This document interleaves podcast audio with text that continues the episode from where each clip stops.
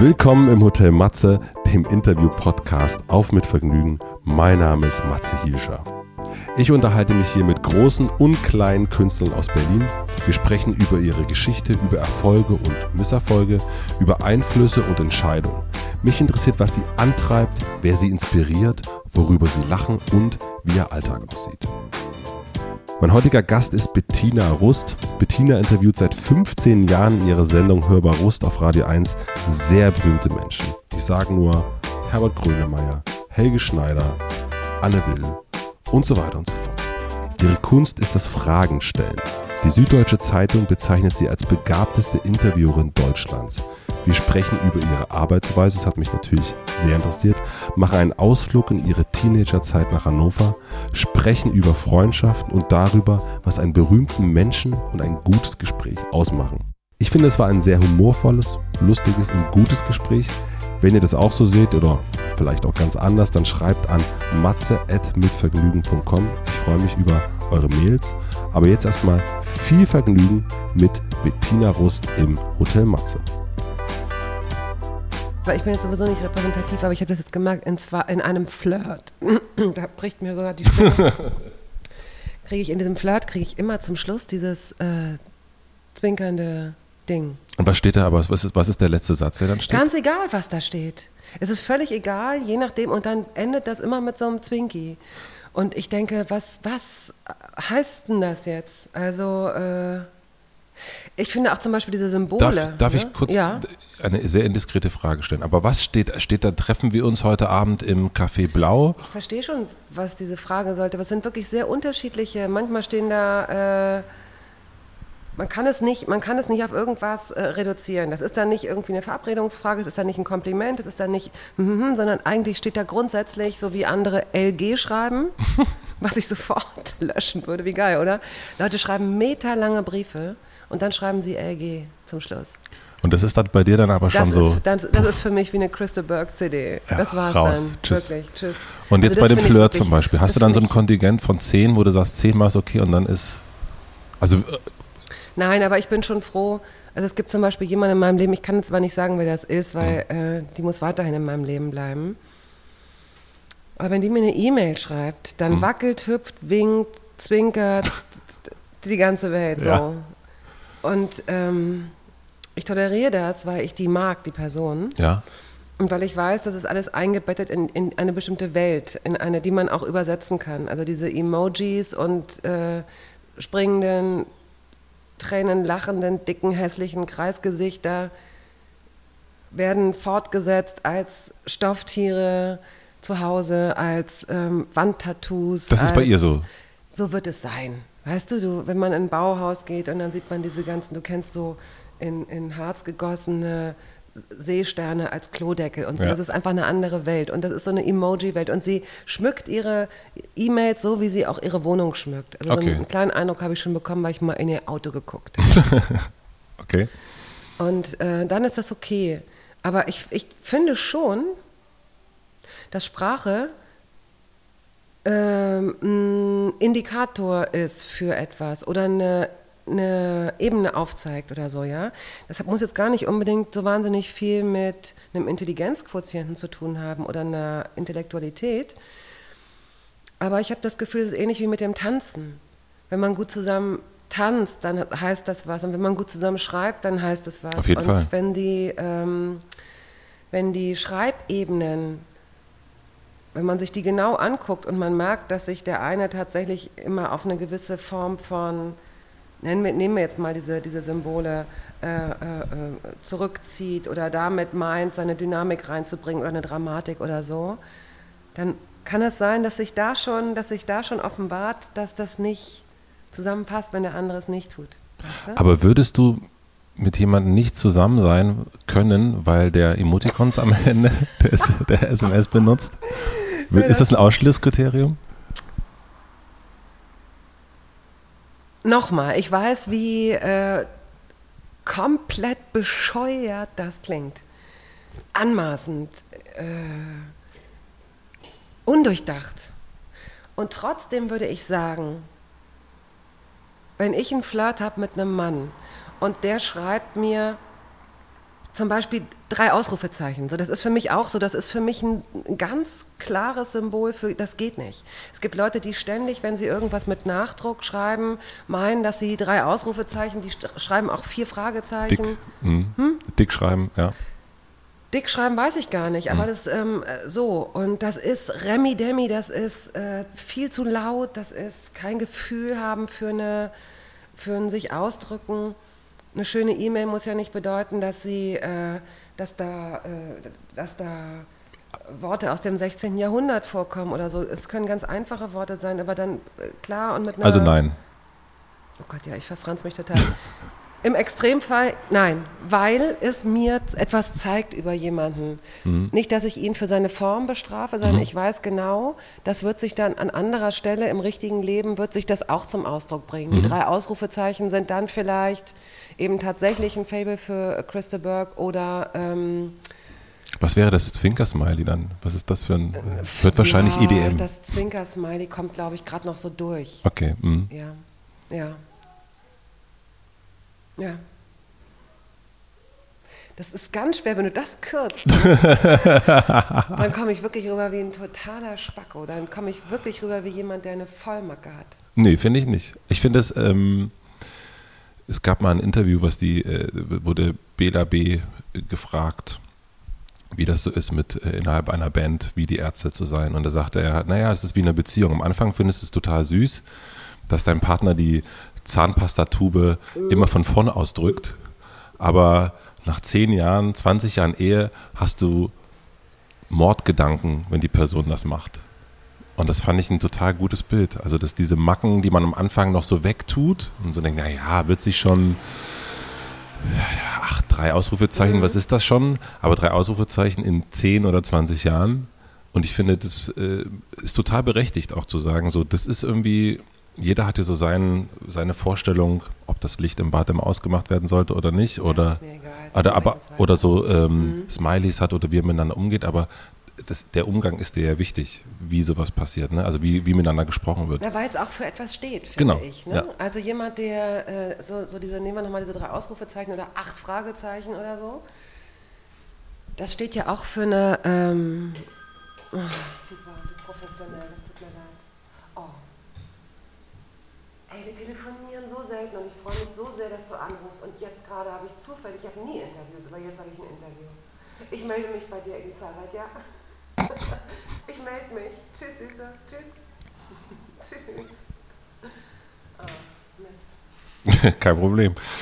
Ähm, ach, ich will das aber auch nicht so ausweiten, weil ich auch gar nicht weiß, ob es mir gelingt, das, äh, das so deutlich zu machen. Ja. So, egal. Ähm, du bist aber in dem, also ne, das passt eigentlich ganz gut, wie ich gerne einsteigen wollte. Hallo erstmal, Bettina, schön, dass du äh, mich empfängst, obwohl ich letzte Woche nicht gekommen bin. Ja. ja. Ähm, du bist bei mir irgendwie schon immer da, seitdem ich in Berlin lebe. Ich lebe seit 1999 in Berlin. Ja. Und seit 2002 gibt es deine Sendung. Ah, okay. Ähm, Glaube ich zumindest. Ja. Äh, und die Stimme, die Sendung, die entspannte Frau, die da am, am Sonntag was erzählt, ist für mich wenn ich zu meinen Eltern gefahren bin nach Südbrandenburg und zurückgekommen bin am Sonntag, dann ist das ein totaler Begleiter gewesen. Mhm. Und ähm, ich wusste, habe das gar nicht mehr so auf dem Schirm gehabt und dachte ich, krass, du machst das seit 15 Jahren. Mhm. Und dann habe ich dann in Vorbereitung für das Interview gesehen, dass du es eigentlich auch schon immer machst. Also du hast schon immer, du hast dann vorher Premiere gearbeitet, so, hast ja. da Leute mhm. gesprochen. Und jetzt auch mit dem, wie du so äh, über Emoticons und wie du die Sachen so, du bist sehr straight. Hast du schon immer das so also im, im, Blick gehabt, das möchte ich mal werden? Ich bin jetzt 16, 17, 18 und ich möchte gerne Leute treffen, ich möchte gerne Leute interviewen und das mache ich jetzt. Nie. Das war äh, im Gegenteil. Ich habe überhaupt keinen Plan gehabt. Ich bin Jahrgang 67 und ähm, was für ein Jahrgang bist du? 79. 79. Okay, da muss ich jetzt eine längere Pause machen, um das zu verdauen. Wieso sehe ich älter aus oder was? Ja, ich dachte, wir wären näher aneinander dran, ja, mhm. stimmt. Mhm. Danke. Gut, das, äh, warte kurz. So. Nein, ich habe das tatsächlich nicht gewusst und ähm, ich habe hab gern gemalt, ich habe mich gern mit Psychologie beschäftigt, ich habe gern fotografiert und so und das ist dann damals, also was bis vor ein paar Jahren noch war, was mit Medien, war damals was mit Werbung. Okay. Ne, das war so der Vorläufer, wo man als jemand, der gerne ähm, audiovisuell gearbeitet oder gedacht hat oder kreativ, äh, der ist irgendwie in der Werbesuppe, Mhm. in die Werbe Werbesuppe gesprungen. Und ähm, für, für, für ein Psychologiestudium war mein Abi zu schlecht. Was hattest du für ein Abi? Ich, ich weiß es nicht mehr, 2,3 Das war zu schlecht schon? Okay. ja, mhm. oder 2,5. Mhm. Ich habe keine Ahnung. Wichtig war, dass ich es hatte. Ja. Mhm. Ach, ich habe dann so rum, ich habe äh, rumgejobbt. Ich habe mit 15 schon ähm, Gastronomie gemacht. Ja, ich hatte immer so äh, Jobs und das war im Grunde ist ja Gastronomie schon, wenn man das äh, versuchen will zu psychologisieren, sicherlich so eine Art nicht Bühne. Ich wollte also nie Schauspielerin werden, aber dieses mit Leuten agieren, Stimmungen einschätzen, Ja. Bälle zuwerfen, Bälle auffangen, ne? ähm, schnell sein und so, das hat sich da bestimmt schon so ein bisschen gezeigt oder da konnte ich damit arbeiten. Aber hast du gemerkt dann in dem Moment, dass du gut darin bist? Oder hat dir das jemand gesagt? Mensch, Bettina, Ich Mensch. glaube, wichtig ist, dass es einem Spaß macht. Ne? Und, äh, und Spaß macht es dir ja, wenn du einigermaßen gut in etwas bist, Ja. würde ich jetzt mal sagen. Und äh, das habe ich sehr lange gemacht. Und dann nebenbei so ein Alibi-Studium begonnen, Sozialpsychologie und Geschichte. Ach, vergiss es. Und habe dann im, im Zuge einer, eines Jobs, den ich gemacht habe, ähm, von so einer Kommunikationshochschule in Hamburg erfahren. Und dann habe ich da einen Aufnahmetest gemacht und bin dann dahin und habe da studiert. Das war so ein Privatstudium. Okay. Kommunikation und Marketing. Und im Rahmen dessen gab es einen Radio-Workshop. Mhm.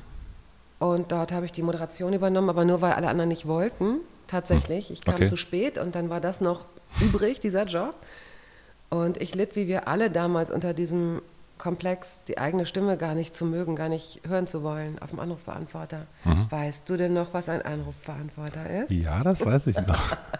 Du meinst ein Mailbox? Museum für Kommunikation, ne? Ja. Ja. da stand so ein Gerät, ja, das sah aus wie ein großes, was eigentlich? Na, egal. Äh, und dann habe ich ähm, Radio, diesen Radio-Workshop gemacht, dann habe ich, äh, hat mir Spaß gemacht, dann habe ich mir einen Praktikumsplatz erobert beim Radio und dann habe ich mir einen Volontariatsplatz, Volontariatsplatz erkämpft. Okay. Und dann ging es irgendwie rund. Und seitdem stelle ich Fragen, das stimmt schon. Das klingt so, das klingt so ein bisschen kokett oder so Wie alt warst du da mit dem Praktikum? Nach dem Studium vielleicht drei, vielleicht 24 oder Okay, so, 23? Und seitdem machst du das. Mhm. Ja. Ja. Das ist genial. also gibt's. Manchmal ist das so, dass man, dass man, äh, manchmal bin ich so satt im Sinne Mhm. von Fragen satt. Es ist ja eigentlich schön, ich, ich würde sagen, du hast eine gewisse Neugier, eine gewisse Offenheit, die habe ich auch, musste auch haben. Ein Interesse an Dingen, auch ein Interesse daran, neue Dinge, neue Menschen kennenzulernen. Aber manchmal will man keine Fragen mehr. Also, oder manchmal kommen keine Fragen. Mhm. So im, in, den, die, in den letzten Sommern haben sich die Formate, für die ich gearbeitet habe, so gegenseitig zeitlich auf den Füßen gestanden, dass ich das Gefühl hatte, ich muss jeden Morgen aufwachen und ganz, mir ganz viele Fragen für Menschen überlegen, die sich mir aber gar nicht stellen. Ich war gar nicht, ich war so, ich war so müde. Mhm. Ich wollte äh, mal eine Zeit lang einfach so runterfahren und mich ausleeren. Mhm. Hat dir dann aber irgendjemand gesagt, du hast eine gute Stimme? Weil das ist ja immer, wenn man jetzt irgendwas über dich liest, äh, wenn man irgendwas von dir hört, ist immer die Stimme. Ja, das hätte ich, äh, äh, ja, erstaunlich, weil mir ist das nie gesagt worden, ja. Ähm, und als ich dann genau dieses Praktikum gemacht habe und über die Verhältnisse beim Radio noch gar nicht Bescheid wusste und mal eben so nebenbei einen Beitrag gemacht habe, den ich dem CVD vorgespielte, äh, vorspielte, der war sechs oder sieben Minuten lang und er lachte sich tot und sagte, was denkst du denn? Für das Senden doch nicht sieben Minuten. Gut, von der Stimme her ging es. Da habe ich zum ersten Mal gehört, okay, offenbar ist meine... Das hast du äh, selber gehört auch. Nein, er sagte mir das. Und von dem Moment an habe ich gedacht, okay, gut, dann äh, ist es wenigstens so, dass ich, das nicht nur schreiben muss für andere, sondern dass ich das theoretisch auch selbst vertonen könnte oder sprechen könnte. Okay. So das, das reichte mir aber auch, um weiterzumachen. Dass ich jetzt eine Stimme habe, die manchen Menschen besonders gut gefällt, das freut mich total natürlich. Mhm. Ich habe ja auch sehr lange als Sprecherin gearbeitet, 15 Jahre lang für mhm. Sat 1. Und ich verrate dir, was ich mache, das sehr gerne. Sehr, sehr, sehr gerne. Dass ich du hab, sehr gerne sprichst. Ja, ja, ich habe als Sprecherin gern gearbeitet. Mhm. Also jetzt nicht nur, dass ich jetzt als Moderatorin meine Stimme einsetze, als Instrument, aber ähm, so Dokus vertonen oder, oder, oder mhm. so, so für, ich liebe das, so Beiträge. Ich habe das echt gerne gemacht. Und warum machst du es nicht mehr? Weil, ähm, äh, tja, weil die Formate, für die ich gearbeitet habe, die gibt es nicht mehr. Mhm. Und ich hatte auch in den letzten drei oder vier Sommern ne, nicht mehr die Zeit. Also ich musste das auch abgeben, den mhm. Rest, den ich da noch hatte. Mhm. Und jetzt muss ich mal gucken, ob ich äh, mir das nochmal, ob sowas noch gibt, ob ich mir sowas nochmal erobern kann oder, oder nicht. Ob du weiter Fragen stellen musst. das will ich immer. Ja. Das will ich sowieso immer. Wie weiter. bist du denn, also über diese ganze Zeit, die meisten Leute, wenn wir jetzt bei uns bei Mitvergnügen, wenn wir Bewerbung kriegen, wenn wir, wenn ich auch Leute treffe, ich bin auch jemand, der schon, ich mache ich mache eigentlich immer das Gleiche. So. Und du ja im Grunde auch. Wie bleibt man dann trotzdem dabei. Also gerade was du erst erzählt hast, dieses so, ich bin müde, mir fällt eigentlich nichts ein, ich habe irgendwie, ich muss heute Campino treffen und ganz ehrlich, der hat so viele Interviews gegeben, was soll ich den jetzt mhm. noch fragen? Wie motivierst du dich selber, dann darüber hinwegzukommen und auch dabei zu bleiben? Also ich meine, du bist jetzt, ne, du, du bist ein absoluter Profi, wenn es um sowas geht. Ne? Also es gibt ja in Deutschland wenig Leute, die so lange schon Menschen interviewen und die über so eine Zeit auch dabei bleiben. Und ne? so 15 Jahre so eine mhm. Radiosendung machen, das ist ja absoluter Wahnsinn. Aber ich glaube, das ist wie so ein, das wirst du sicherlich auch kennen, wie so ein Perpetuum mobile. Was wir jetzt gerade besprochen haben, das waren ja so die, die wenigen Krisenmomente, mhm. in denen man das Gefühl hat, ähm, keue ich jetzt nur wieder meine mhm. eigenen Gedanken oder ich bin erschöpft oder, oder ich brauche mal ein paar Tage frei oder so. Meistens ist es ja so, dass es dass es so eine Eigendynamik bekommt, auch gerade durch so eine Begegnung, mhm. dass man sich sehr gut vorbereiten kann natürlich und so. Entschuldigung, im Gegensatz zu mir hier. ähm, und dass trotzdem im Moment selbst nochmal was ganz Eigenes entsteht. Ne, du sitzt jemandem gegenüber, vielleicht warst du vorher ein bisschen erschöpft, mhm. denkst dir so, ja, das und das sind die Themen dieser Person, die klammere ich jetzt mal aus mhm. um sie nicht ein weiteres Mal zu bedienen. Ich spiele jetzt mal über Bande ein ganz anderes Thema an und dann ergibt sich ja oft was. Und mhm. das kriegt ja dann wiederum so einen so Flow im ja. besten Falle. Mhm. Und dann fällt es ja auch nicht mehr schwer. Dann, ähm, dann empfindet man es ja auch als angenehm. Dann denkt man ja auch gar nicht darüber nach, was ist denn jetzt die nächste Frage, die ich stellen könnte, sondern es ergibt sich ja dann, wie jetzt in unserem Gespräch. Mhm. Also du hast ja sicherlich Gedanken gemacht, was mhm. du wissen willst, mhm. aber ähm, das ist ja auch eine Frage des Moments, der Chemie. Mhm. So. Und du, mir jetzt erst gerade, bevor wir angefangen haben zu sprechen, kam Inter äh, ein Anruf rein, dass du mit irgendjemandem ein Interview machst. Ne, Habe ich das richtig mitbekommen? mit dir gerade? Nee, aber mit, äh, das so ein, äh, der kann jetzt, der macht jetzt, der will jetzt doch mit uns sprechen. Ach ich, äh, so, ja, ja, okay, ja. ja. Mhm. Und gibt es dann auf deiner Liste Leute, die du gerne noch treffen möchtest? Gibt es sowas wie eine Ja, aber keine große, keine große Liste. Also natürlich, und das ist, äh, ich, ich sage es gleich, damit es gleich vom Tisch ist, natürlich ist es Frau Merkel, natürlich hätte ich, hätte ich wahnsinnige Lust, mit der mal ähm, zu sprechen, wobei das wahrscheinlich auch nicht anders ablaufen wird als all die anderen Interviews, die sie gegeben hat, wo man dann so ein, zwei rare, persönliche ja. Dinge erfährt ähm, Anke Engelke ist so eine Person, die, ähm, die ich sehr, sehr interessant finde. Die hast du noch nicht getroffen? Nee, also hast du, schon Udo getroffen? Lindenberg hast du auch noch nicht getroffen, nee. oder? Hat mich total gewundert. Mhm. Das ist doch eigentlich so ein Rustkandidat, habe ich gedacht.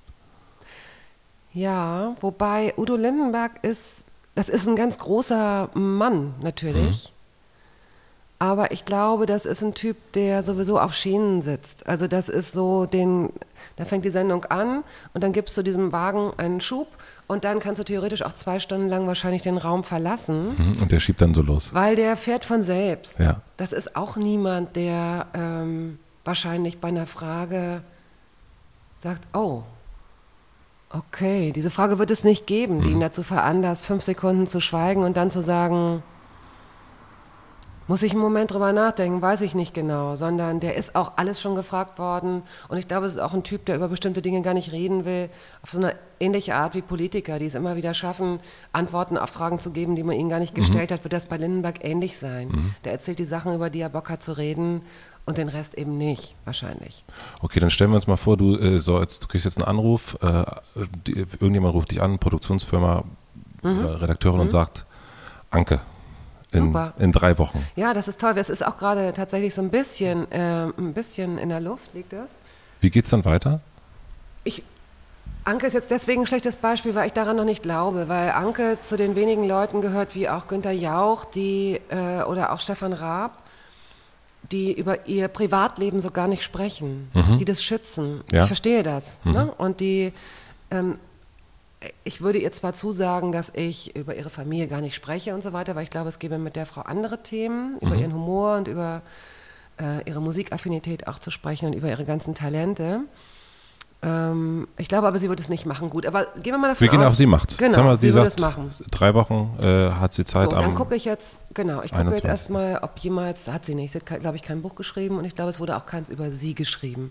Also würde jetzt meine Redakteurin Miriam würde mhm. dem äh, Archiv einen Rechercheauftrag geben mhm. und die würden mir ein Dossier zusammenstellen mit Sachen, an die ich gar nicht rankomme. Mhm. Was sind das zum Beispiel? Also was könnte das sein?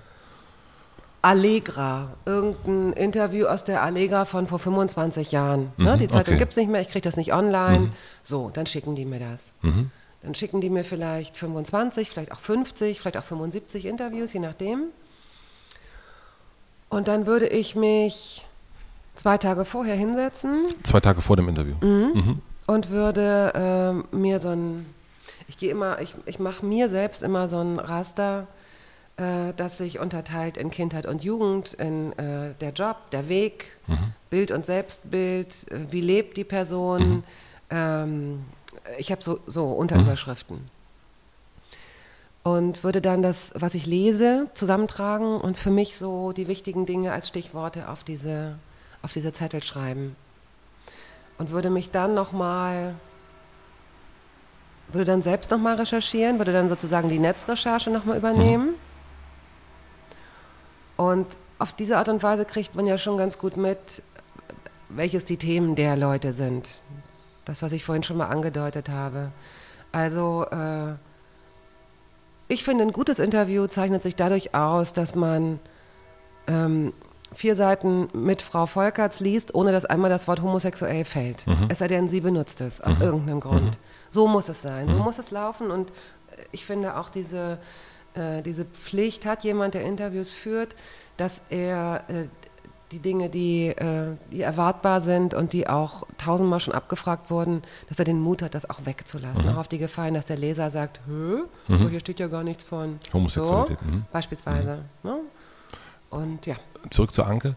Ähm, du, also du würdest dann, hast dann zwei Tage vorher angefangen, dich vorzubereiten. Sprichst du in irgendeiner Form nochmal vorher mit Nein. ihr? Nein. Nein. Also wenn du sagst, Thema XY wird nicht angesprochen, das würde dann Miriam Mariam. Mariam machen? Das machen wir sehr selten. Also mhm. es gibt äh, selten so Absprachen, dass ich sage, über das und das wird aber nicht geredet. Mhm.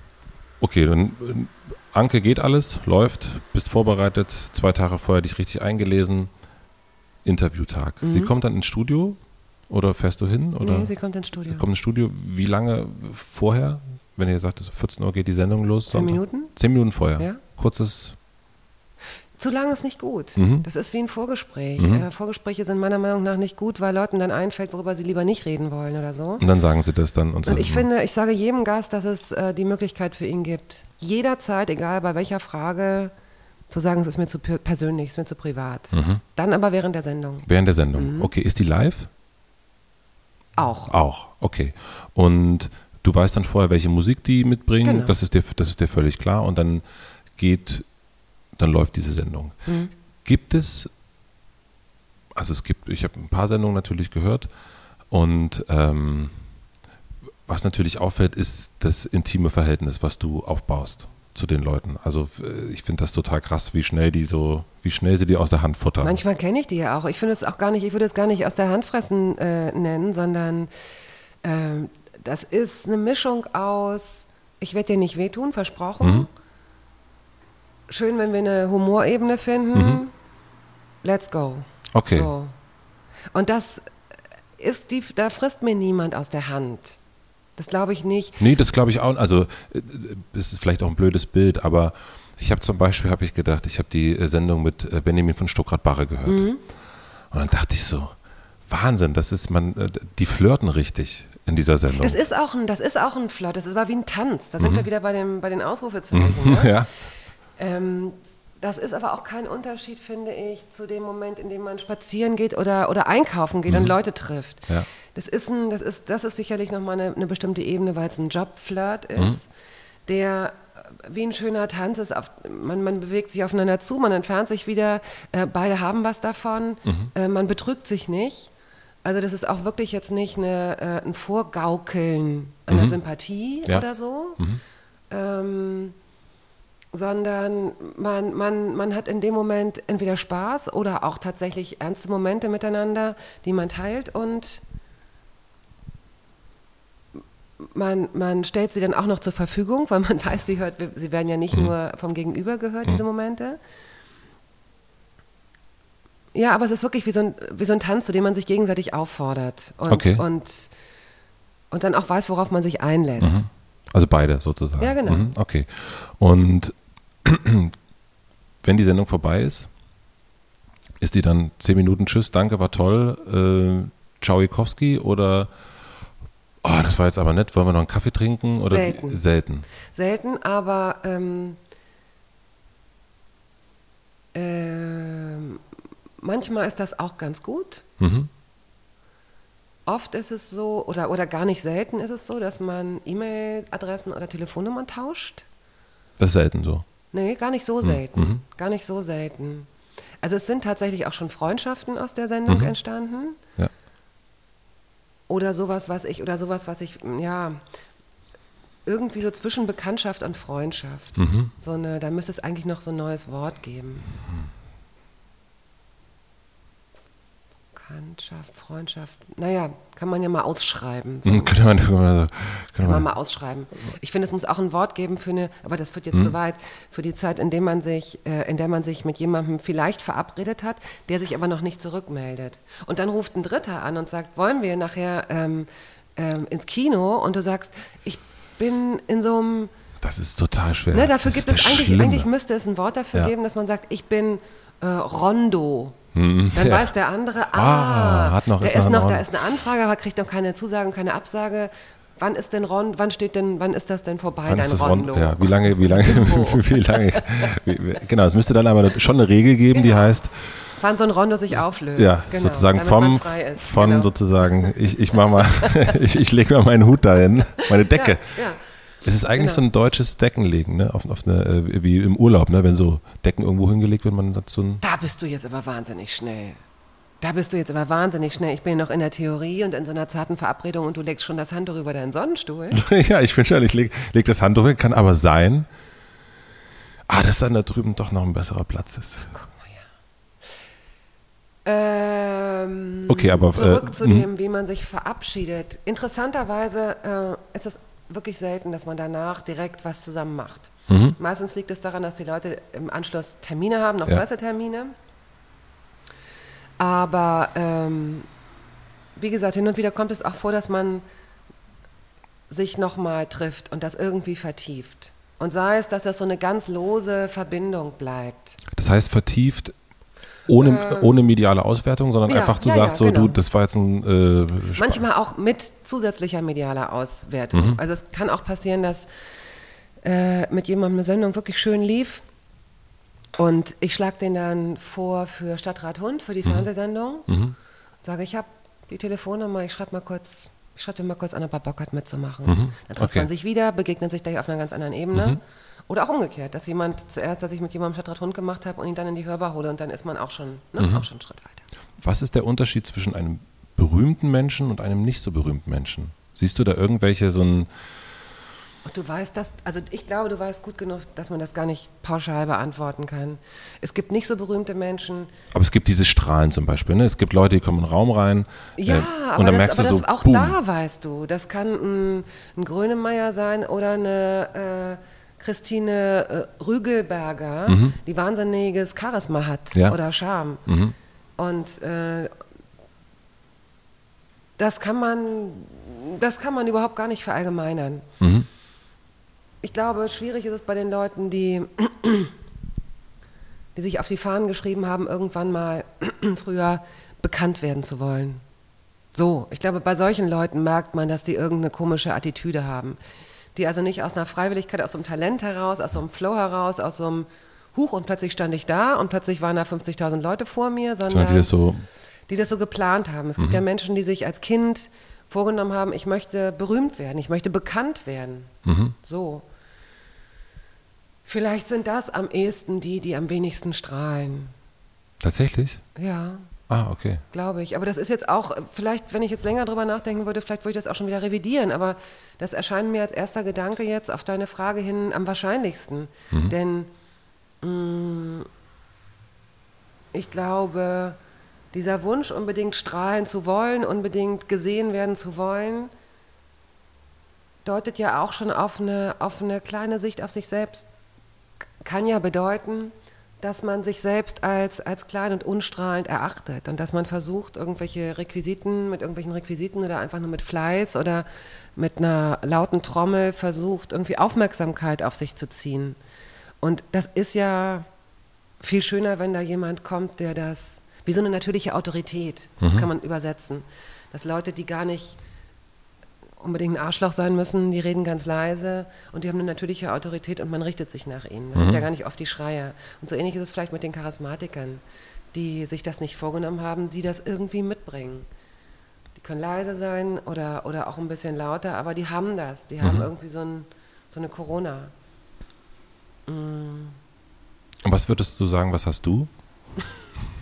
was habe ich?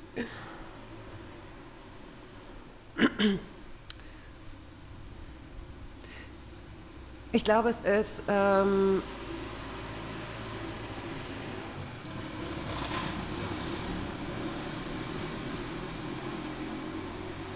ich glaube, es ist eine Kombination aus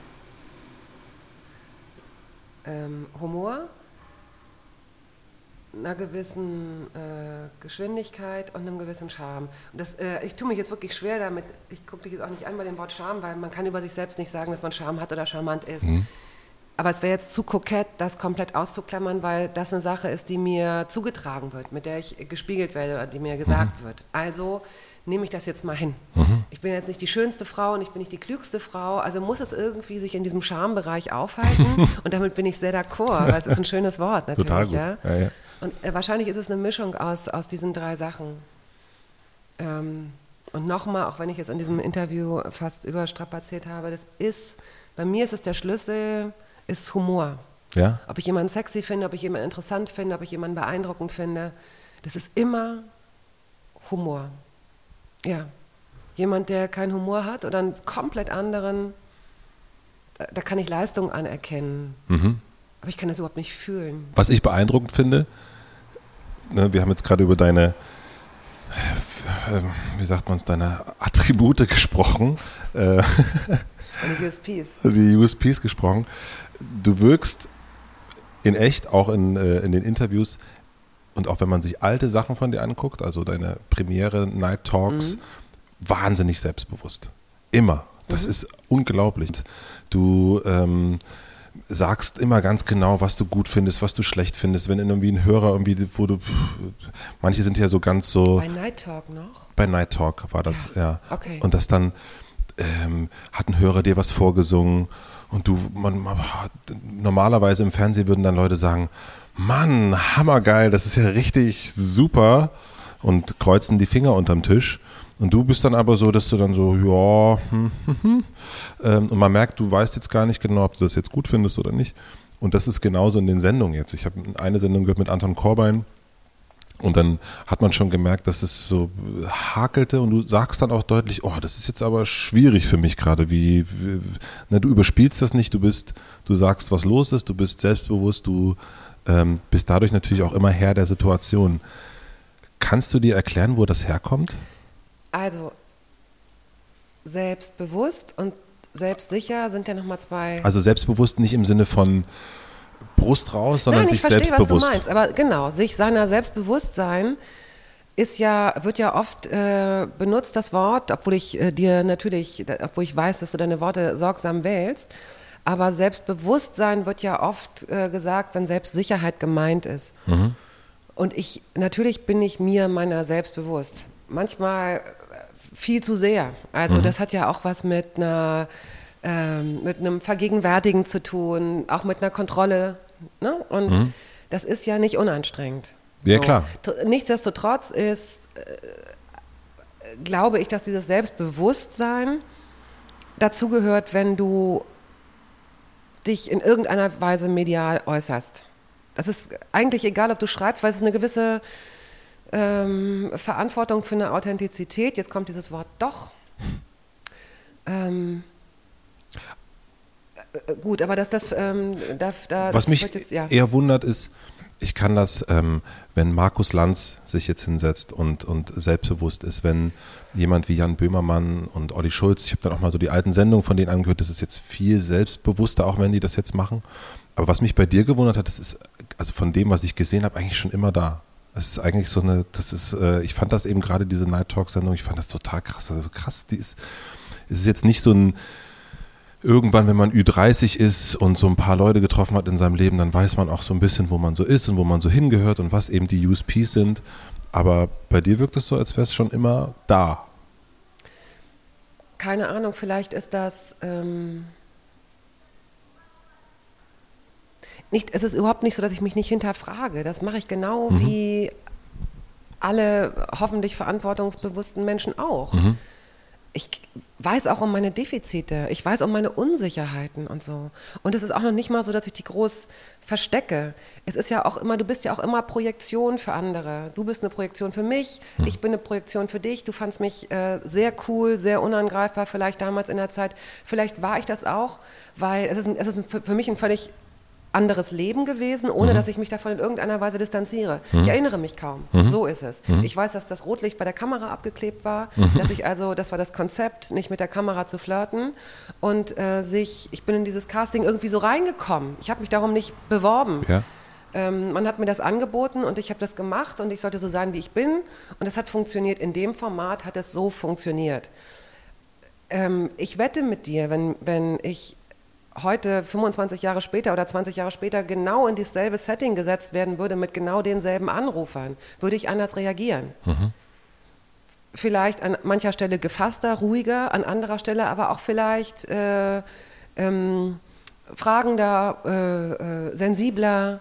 Also äh, das ist, ist ja keine Kaltschnäuzigkeit. Nur, Nee, nee, gar nicht. Nur ich bin nicht nervös in solchen Momenten. Ja. Vielleicht ist es das. Ich habe eine gewisse Ruhe in diesen, äh, schon immer in Gesprächen gehabt, auch vor der Kamera. Das macht mich nicht nervös. Sowas. Vielleicht ist es das, dass es sich so transportiert. Ich weiß es nicht. Okay.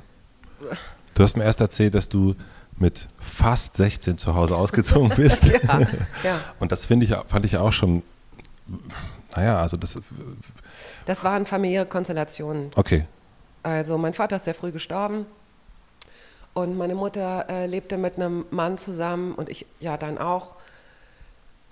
Das war nicht ideal in dieser Konstellation, sagen wir es mal so. Und ähm, die Möglichkeit ergab sich, dass ich eine kleine Dachgeschosswohnung in der Nähe der Schule, also Dachgeschoss, nicht Dachgeschoss, Dachgeschoss, sondern da war, eine, da war eine Dusche im Wohnzimmer, eine Duschkabine im Wohnzimmer und, äh, und, und sonst war da nicht mehr viel ähm, dass ich dann da einzog und ähm, es nicht mehr eskalierte. So. Ja. Und das war der Grund, warum ich so früh auszog. Aber das ist ja auch, ich meine, so ein, so ein äh, Teenie äh, ich- ne, Mach ruhig. Teenager-Streitereien zu Hause mit den Eltern. Ähm, Nicht nur, das nicht waren nur. nicht nur Teenager-Streitereien. Okay. Das war ähm, so, dass es besser für alle Beteiligten war. Wirklich. Es, waren, es waren keine Teenager, wir passten nicht zusammen. Mhm. Also der, der Neue und du. Der war ja nicht mehr so neu, aber das passte nicht. Ja. Okay. Mhm. Und dann bist du von da aus immer jeden Tag zur Schule gegangen? Hast gejobbt in Kneipen? Schwulenkneipe habe ich irgendwo Ja, gelesen. Café Caldo. Ja, Café ich Caldo nicht, das inzwischen zu. gibt Nee, ist in, zu. Ach, schade, wirklich. Also, die konnten sich äh, mit dem mit dem USP Schwulenkneipe nicht mehr äh, halten. Weißt du was? Und das ist ein gutes Zeichen. Das Super ja Zeichen. schön. Das ist total das gut. Ist super. Absolut, fand ich nämlich auch. Fand ich total gut. Lernst du noch Leute kennen? Also äh, entwickeln sich jetzt noch Freundschaften? Ja. Ja. Ja, finde ich, ist ein interessantes Thema, weil Freunde von mir zum Beispiel in den letzten Jahren oft so gesagt haben, ja, und, ähm, und äh, es ist ja auch immer schwerer, je älter man wird, ähm, äh, dann neue Freundschaften, neue Leute kennenzulernen. Das finde ich überhaupt nicht. Die Frage ist eher, ähm, wie koordiniert man es so, dass man für die Menschen, die einem wichtig sind, dann auch angemessen Zeit hat? Weil wahllos äh, Leute kennenlernen, oder wahllos ist sowieso ein doofes Wort, aber ähm, ein Kennenlernen und vielleicht dieses Gefühl, das, der gegenseitige Wunsch, äh, sich näher zu kommen und eine Freundschaft, äh, dass sich eine Freundschaft entwickelt, impliziert ja auch eine gewisse Art von Verantwortung, finde ich. Ja. Ne? Weil du auch nie weißt, welche Erwartungen der andere hat. Und äh, vielleicht sind diese Erwartungen dann auch, dass man sich regelmäßig meldet, dem muss man dann auch nachkommen. Will man das so? Also da muss man eben auch ein Gefühl füreinander kriegen, ob das so ist. Und das ist ja das Schöne am Älterwerden, dass man sich dann vielleicht mehr Luft lässt. Früher war das so, dass man dann vielleicht Also einmal pro gegenseitig Woche, ne? genau, Mhm. sich, gegen, äh, ge- sich gegenseitig zu versichern, dass ein Interesse und eine Zuneigung da ist. Äh, und und äh, der Wunsch, eine Schnittmenge zu bilden, die dann auch vielleicht größer wird, also eine, eine neue Freundschaft zu, zu wachsen zu lassen, aber eben auch mit der Luft dazwischen, dass man weiß, die haben eine Familie, die haben Kinder, das heißt, da ist weniger Zeit oder ich habe einen Job, der mich in Anspruch nimmt. Bitte erwarte jetzt nicht, dass ich mich einmal pro Woche melde. Sagst du das auch, wenn du jemanden kennenlernst? Ja, manchmal ist es so, dass sich das so ergibt. Man macht das ja nicht so, pass auf, aber wenn wir uns kennenlernen, musst du wissen, das. Aber wenn man vielleicht spürt, dass da eine Enttäuschung ist oder wenn man, ähm, wenn man über so einen Wert wie Freundschaft oder über sowas äh, spricht, ähm, dass man schon ein Gefühl dafür kriegt, dass man ähnlich tickt, damit man eben den anderen nicht enttäuscht und auch nicht, dass das Ganze nicht erstickt wird an den enttäuschten Erwartungen des Gegenübers. Gibt es einen Unterschied zwischen privaten und ges beruflichen Gesprächen bei dir?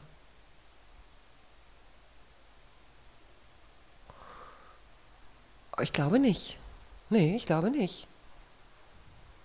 Also, Also wenn du jetzt jemanden kennenlernst zum Beispiel, also du gehst ja auch, wenn du, wenn du mit Leuten sprichst im Radio, dann gehst du rein, du guckst eben, ne, dann, wie, wie sind die aufgewachsen, was, was Mhm. bewegt die. Versuchst du das genauso bei den Leuten, die du eben jetzt, keine Ahnung, auf ach so, meinst du? Mhm. Mm, Ja, ich nehme mir ja nicht, das ist, nee, das muss man schon unterscheiden, weil ich mit den anderen im Zweifel ja nur zwei, Ta zwei, zwei Tage, zwei, zwei Stunden Zeit Mhm. habe und ja auch eine gewisse Verpflichtung dem Hörer gegenüber interessante Sachen oder. Also ein möglichst breites. Spektrum des anderen zu präsentieren. Mhm. Wenn er das nicht von sich aus macht, ihm dann die Fragen zuzuspielen, mit denen er sich dann Mhm. irgendwie positionieren kann. Nein, das ist natürlich, ähm, wenn man sich so privat kennenlernt, dann guckt man schon. Aber natürlich kommt es vor, dass, äh, dass Leute dann sagen, ah, okay, bin ich jetzt in einem Interview? Weil ich, äh, weil ich schon möglichst schnell zum, zum Kern, zum Wesen eines Menschen vordringen möchte. Das ist meine, meine Art, glaube ich, eher. Das hat aber nichts damit zu tun, dass ich Journalistin bin, sondern wenn ich Gibt es denn auch Menschen, die sagen, oh, die Angst vor dir haben? Ich glaube, äh, Angst weiß ich nicht. Da ist wieder die Projektion, was man Mhm. in dem anderen sieht. Ne? Vielleicht, in dem, in dem, vielleicht ist mein Tempo manchmal zu hoch. Ja. Mhm. ja.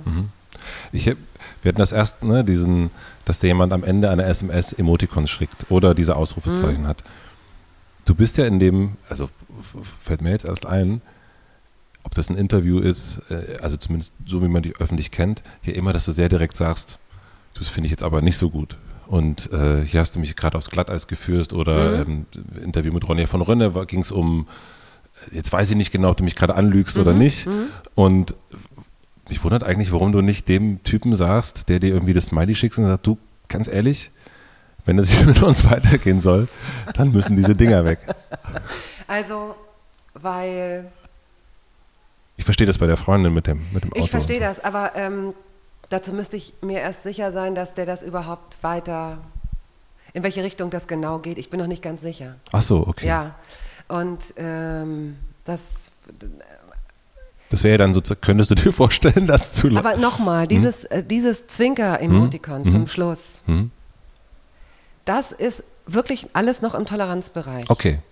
Würde er zwischendurch ebenso, also auf Facebook sehe ich das manchmal, die sind ja auch wahnsinnig hässlich. Also die sind auch für, für mein ästhetisches Bewusstsein, für mein ganz subjektives, sind die auch äh, so ablehnungswürdig, mhm. ja. Diese mhm. dicken, dicken, blöden Gesichter, aus denen so Tränen kommen, Lachtränen oder so hässliche Hände, die nach oben winken oder so, ja. Äh, da oh, würde ich, ich das mich schon, schon ich, also ich dir eines Tages werde ich dir einfach so irgendwann so eine Liste an, an Dinger schicken. Neujahrsgrüße. Ja, wir wollen ja auch nicht äh, so. Nee, nee, aber mir geht es eigentlich eher so dieses so die Grenzen ja, ziehen. Ja, mach ruhig, mach ruhig. Nein, ja. ich merke ja an deiner Art, äh, das wäre eine Provokation, das wäre ein Spiel damit. Das wäre nochmal was anderes. Okay. Hm. Aber tatsächlich wäre das jetzt ein Mann, bei dem ich das Gefühl habe, auf sicher steuert das auf, eine ganz bestimmte, auf einen ganz bestimmten Punkt zu und ich hätte Angst, das kippt, weil er äh, nicht spürt, wie, äh, wie blöd ich die Sachen finde, dann würde ich das auch thematisieren. Okay, ja. mhm. aber so wichtig ist es eben dann doch Gott sei Dank nicht. Äh, wissen wir noch nicht. Wissen wir noch nicht, okay. Nee. Kriegst du Angebote, die nichts mit Bettina Rust trifft irgendjemand und spricht mit dieser Person?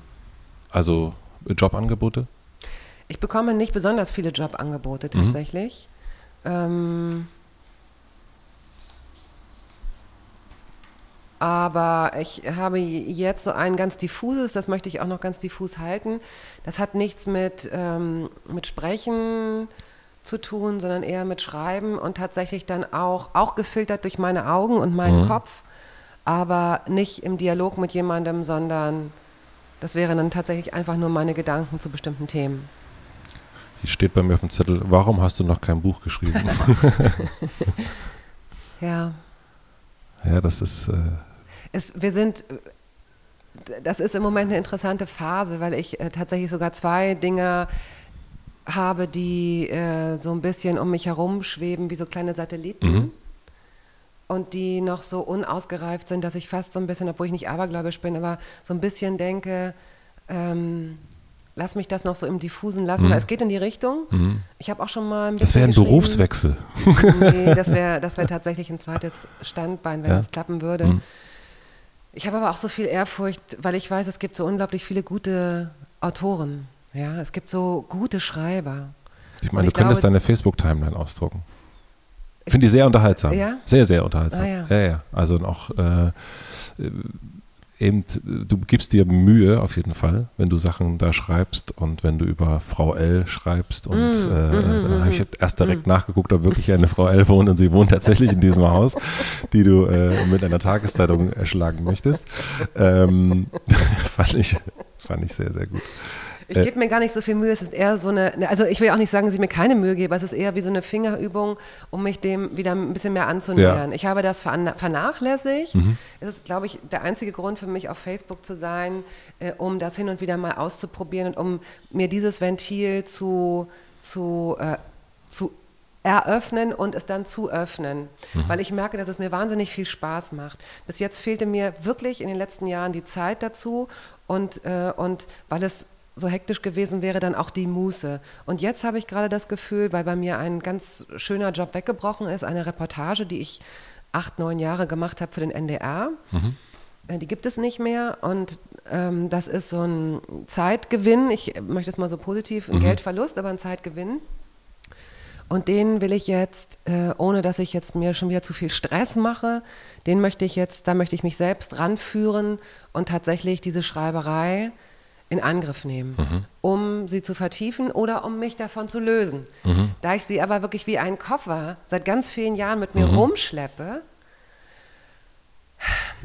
ist, jetzt mal, ist es jetzt auch wirklich mal an der Zeit. Ich mhm. muss gucken, ob ich in diese Klamotten, die in diesem Koffer sind, überhaupt noch reinpasse. Mhm. Ich glaube ja, ja, aber ich bin ich mir nicht auch. sicher. Ja, ja. Und ich weiß, es wird mir wahnsinnig viel Spaß machen, wenn dieser Knoten erstmal äh, geplatzt ist oder zerschlagen wurde. Vor allen Dingen muss man loslege. sagen, dass in deiner 7000 Quadratmeter Wohnung, du hast ja einen Schreibtischplatz, der wirklich der einlädt, äh, unbedingt schön. ein Buch zu schreiben.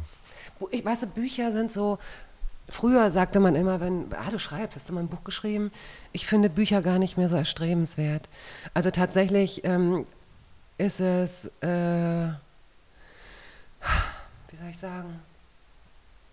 Ich glaube, wenn ich, wenn ich wüsste, dass ich über das Talent verfüge ähm, und wenn ich äh, genügend Ideen hätte, ganz losgelöst mal von mir als Person, dann wäre mein Ziel nicht ein, Dreh, äh, nicht ein Buch zu schreiben, sondern wirklich ein Drehbuch zu mhm. schreiben für eine schöne Serie oder für einen schönen Film. Weil ich habe das Gefühl, dass Bücher ähm, gar nicht mehr so wertgeschätzt werden. Und die Vorstellung, dass man, dass man all sein Herzblut und all seine Beobachtungen und all seine Erträge mhm. aus Gedanken und ähm, Sinneswahrnehmungen ähm, aufschreibt, das ist ja auch eine Art von, äh, von sich verwundbar machen, weil mhm. das ja was sehr Persönliches mhm. ist. Und dass es dann nicht wertgeschätzt wird, nicht in dem Maße, in dem man das äh, erhofft, sich mhm. erhofft hat. Und zudem auch noch, wirklich jeder, jeder, jeder Mensch, nicht nur Literaturkritiker oder äh, Feuilletonisten oder mhm. überhaupt einfach so Schreiber, sondern auch jeder die Möglichkeit hat, das mit seinen zehn Fingern zu vernichten oder sogar mit zwei Fingern. Äh, indem er einfach äh, schreibt, wie schlecht, äh, wie unausgegoren oder wie äh, äh, ununterhaltsam er es findet. Ich weiß nicht, ob ich, das, äh, ob ich da schon so weit wäre, ob ich das gut verkraften könnte. Hast du mal? Hast du mal was veröffentlicht, nee. dass andere sich dann. Nee, ich schreibe ab und zu Artikel, mhm. ähm, aber. Wie ist das für dich, wenn du dann Kommentare liest, die teilweise, ja, die sind ja nicht nur äh, sachbezogen oder, oder themenbezogen? Ach, ich finde das, ähm, ich finde Kommentare, ich komme damit total gut klar. Mhm. Also so Internetkommentare finde ich, ähm, ich habe zum Beispiel ein Interview gemacht mit einem Kokser und ihm mal so alles, weil ich noch nie gekokst habe und ich habe ihm alles mhm. gefragt, was ich darüber wissen und überhaupt total unkritisch, auch nicht nach Kinderarbeit und tralala, sondern einfach nur, wie machst du das, warum, mhm. wann, mhm. wie, wo. Da gab es natürlich wahnsinnig auf den Deckel dafür. Aber dann stehe ich, man kann nicht. Aber gut, da kann man dann, da kannst du wahrscheinlich drüber stehen, weil äh, äh, das ist, finde ich, das ist total legitim. Also ja. das ist, da hast du ja auch ein Genau, ich habe meine Sicht und ich genau. habe dann, das kann ich genau. total nachvollziehen. Wo ich mich ärgere, ist natürlich, wenn ich, äh, wenn ein Kommentar steht und ich, ich war, habe was ungenau gemacht und ich habe das irgendwie, oh Mann. Aber dann so, ärgerst du dich ja über dich selbst. Da ärgere ich, ja, ja, ja, ja, Das ist okay. Das, das finde ich, auch total. Ich, das finde ich okay. Aber, Wobei es auch dann da wieder die Art ist. Ne? Ja. Auch da ist es natürlich eine Art, ob man, jemand, ob man sagt, okay, man merkt, das Thema hat dich interessiert, du hast da gut drüber geschrieben, gute Fragen. Allerdings, in dem Punkt hättest ja. du tiefer recherchieren müssen, das ist falsch. Das ne? ist, genau. So, ist es super. Und, und wenn jemand schreibt, was ist denn das für ein Scheiß, äh, willst du dich hier wichtig tun? Du weißt ja nicht mal, dass man. Ich glaube, man weiß schon, ob man gut ist in dem, was man macht mhm. oder nicht. Ich glaube, irgendwie weiß man das. Ich finde es ganz interessant, dass du eigentlich da so eigentlich Angst davor hast, so ein bisschen. Ne? Du hast ein bisschen Angst vor der Kritik? Was daran liegt, dass ich, ähm, dass ich nicht unterscheide zwischen dem Menschen, der dir jetzt im Zweifel freundschaftlich gegenüber mhm. sitzt und dem Menschen, der seinen Job im Radio oder, oder vor der Kamera macht. Also das ist nicht eine andere, nicht eine andere Person und nicht eine andere Herangehensweise. Mhm. Und äh, deswegen treffen mich bestimmte Dinge, würden mich sehr treffen. Andere, bei anderen würde es mir auch so gehen wie dir oder geht es mir mhm. auch wie dir, dass ich das Gefühl habe, dass da jemand ist, okay, der hat sich jetzt an dieser Sache aufgehängt, geht, geht mir mhm. am Arsch vorbei. Weil ich finde, das war total legitim, die Frage genauso zu stellen. Ich finde, das ist okay und dann stehe ich dahinter und dann bin ich auch, ähm, dann trifft mich die Kritik nicht.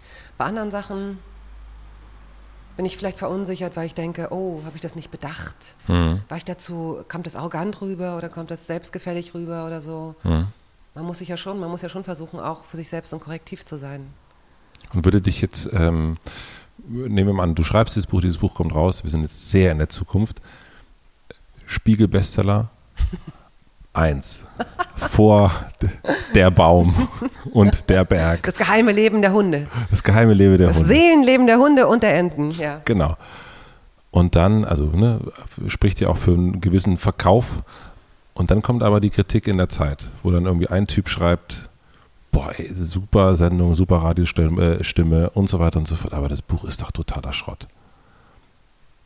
Was ist dir Würdest, könntest du das dann so, was, was wäre dann dein, dein Maß?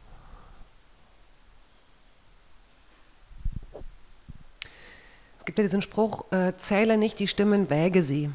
Und das ist natürlich auch klug. Sehr klug, wow. Mhm. Es ist aber nicht von mir. ah, nee. Nein, nein, tut mir leid. Aber ähm, das ist alles so hypothetisch. Natürlich, also ich nehme jetzt mal den Niggemeier, Stefan Niggemeier, den ich für einen wahnsinnig klugen Kopf halte und der so gut schreibt. Oder, oder nehmen wir tatsächlich so, so äh, äh, oder äh, Johanna Aloyan oder so, also so Leute, die, wenn, wenn du Sachen von ihnen liest, treffen die diese Sachen deinen eigenen Nerv. Mhm. Also würdest du sie als Korrektiv total mhm. in Betracht ziehen. Ja. Und äh, wenn diese Menschen also schreiben würden, was für ein an den Haaren herbeigezogener Schwachsinn oder mhm. soll das Gonzo-Journalismus sein mhm. oder äh, ne, so, so mhm. Sachen, das würde mir sehr zu denken geben, das würde mich treffen. Mhm.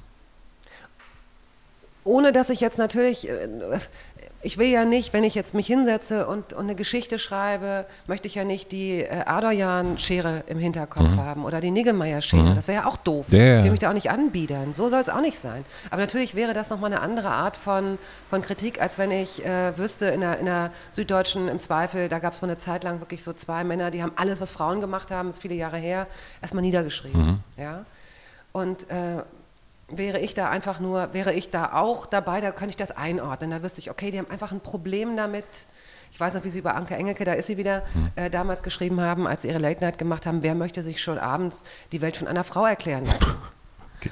Und äh, als ich das gelesen habe, habe ich gedacht, mhm. du Arsch. Mhm. Aber, aber dann kann ich auch das, was du jetzt weitergeschrieben hast, egal wie klug es formuliert ist, nicht, wirklich nicht für voll nehmen. Mhm. Und äh, insofern ist es ein, ist es ein Abwägen. Mhm. Ich, ich kann es dir in dieser mhm. ganzen, ähm, in diesem ganzen hypothetischen Antizipieren ja, ja. nicht besser beantworten. Ja, ich finde es ich insofern spannend, äh, so die, die Klammer zu ziehen äh, vom Selbstbewusstsein, ne, mhm. zu wissen, was du machst und, und deine, zu wissen, worin du gut bist und die USPs von dir liegen und dass das scheinbar, also doch dann das Erste wäre, wo du nicht ganz so, so sicher bist. Und deswegen fände ich es eigentlich spannend, wenn du es machen würdest. Hm, ja, ich, ich werde es auf jeden Fall, werde ich mich da ransetzen. Ja. In welchem Umfang es, hm. ähm, es dann zum Ausdruck im ja. wahrsten Sinne des Wortes kommt, das, äh, das kann ich jetzt noch nicht absehen, aber ich mache mich ran, weil es auch Super. für mich so ein... Ähm, die Momente, in denen ich gerne geschrieben habe, ob es eine E-Mail war an jemanden, in den ich verliebt war, mhm. oder eine Kolumne äh, für eine, für eine Zeitung oder einen Beitrag für ein Buch, die Momente, in, oder, oder auch vielleicht nur ein kurzes Facebook-Erlebnis, mhm. dass ich in zehn Minuten so aufgeschrieben habe, dass ich dachte, ja, das mhm. macht mir Spaß, es bringt mich nochmal selbst zum Lachen für den Moment. Mhm. Ja. Das hat so eine Qualität, nur für mich selbst, ohne dass ich gucken muss, ob da 200 Likes oder 400 Likes oder nur zwei sind das ist so ein Glücksgefühl, dass ich mhm. sonst, dass man sonst tatsächlich nur durch sehr große Liebesmomente hat, finde mhm. ich. Super. Und deswegen muss ich es sowieso Unbedingt. probieren. Ich habe eine letzte Frage. Ja. Ähm, stell dir vor, ich habe es möglich gemacht, ein sehr, sehr großes Plakat. Nehmen wir mal am Alexanderplatz, dieses Alexa, oder nehmen wir mal Charité. Wir haben hier Charité, kommt ein riesengroßes Banner drüber. Und du entscheidest, welcher Satz drauf steht. Welcher Satz wäre das? Generell? Auf diesem Ding steht dann da ein Satz von dir drauf. Von mir? Von dir. Ach, das ist ja wohl eine Frechheit. Tut mir leid.